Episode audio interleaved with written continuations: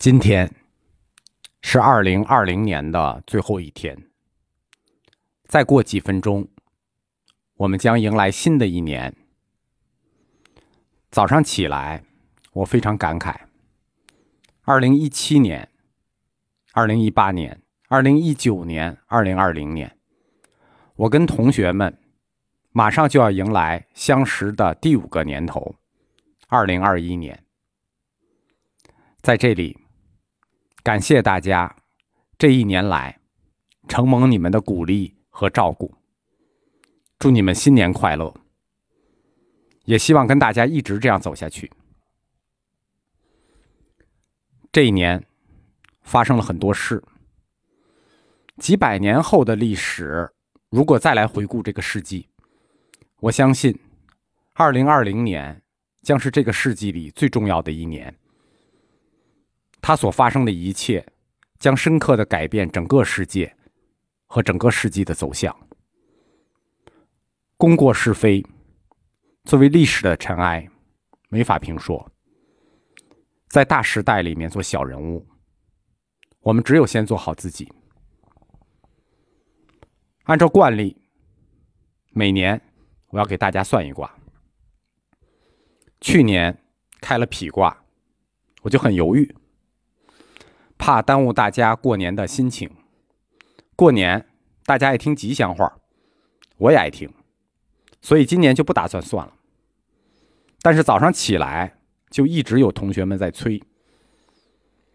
我在佛教哲学里讲过，这个世界分为总相和别相，众生相和个体相，它们有相同，也有不同。我算的只是一个总相。但是针对每个个体是不同的，同学们根据自己的情况把握，不可着相，全当一个老师的提醒。今年的卦是地火明夷，明夷利坚贞，象曰明入地中。从卦象上看，有光明引入地中之象。这个明。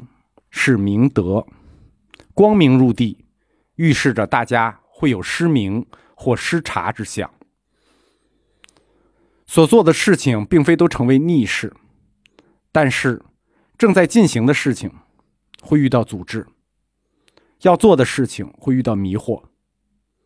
凡事以守，静待时机。如果处于争执和挣扎，要尽快和解。越争越苦，劳苦而无功，反而会成败相。在感情和身体健康方面，同学们要多注意，因为有一些潜伏已久的不利因素会暴露出来。我们如何度过二零二一年呢？卦辞说的很清楚：“利坚贞，虽坚而贞。”彖曰：“内难而能正其志。”内文明而外柔顺，用晦其名。当人处在艰难的时候啊，更应该正其志，坚持自己的品德。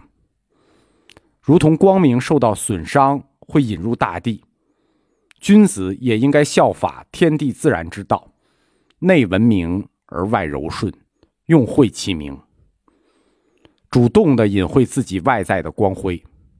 在心中保持自己品德的光明。君子可以登于天，也可以入于地。隐晦光明，是为了有一天更加灿烂的发光。有同学问我，老师，在新的一年，你对自己个人有什么期望吗？我对自己没有什么期望，但是我对你们。听课的同学们有期望，希望你们在新的一年里，心之所向，行之所往，烟火如星辰，所愿皆成真。我们再等十秒，到新年。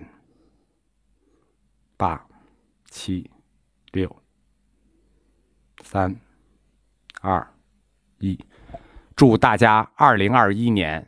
新年快乐！